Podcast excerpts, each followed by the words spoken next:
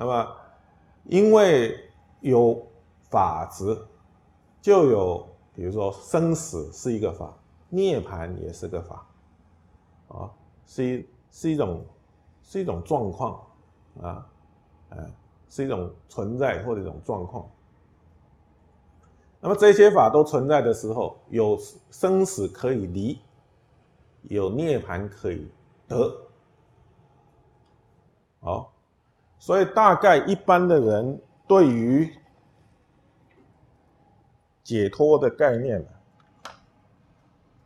是是这种概念，从一个框框走出去，大概是这样子的概念。如果在这个框里面叫生死的话，走出去叫涅槃，就是解脱。哦，就是我们一般的人对于生死涅槃，啊，生死解脱的一个一个解脱方法，就是从生死超越出去，啊，那么这个就变成二分法、对立法，啊，有生死，有涅槃。啊，有生死有涅槃，啊，有生死可得，有涅槃可得，所以才可以从这个法超越出去，啊，到涅槃的境界。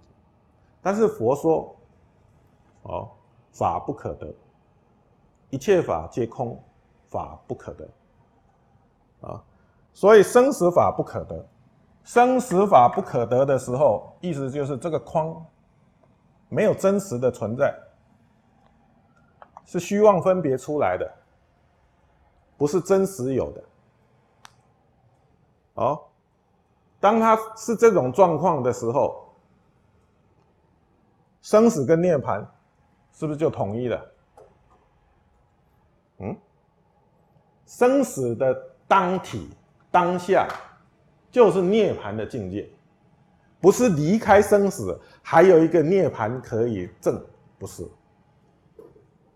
就是生死的实相就是涅槃，因为众生看不清楚、看不到生死的实相，所以他以为还有一个涅槃可得，离开生死，超越出去，离开这个世界，超越出去，还有一个涅槃可得。啊，这是我们一般的人的生这个呃解脱观，啊解脱的观念，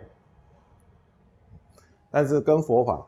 讲的解脱好像不是很一样，啊，不是很一样。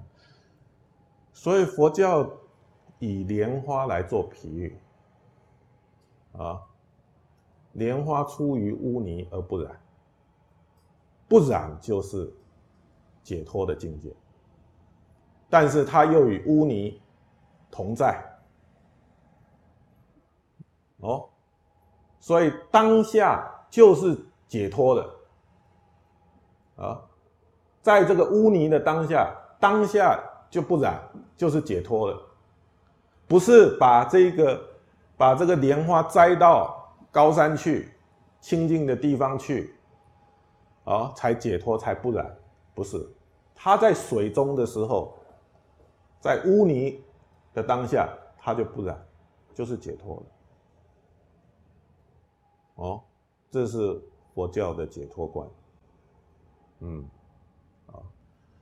那么也因为这样子，也因为有这样子的一种呃智慧的观察，啊，菩萨才能够久住世间，利益一切众生是不是？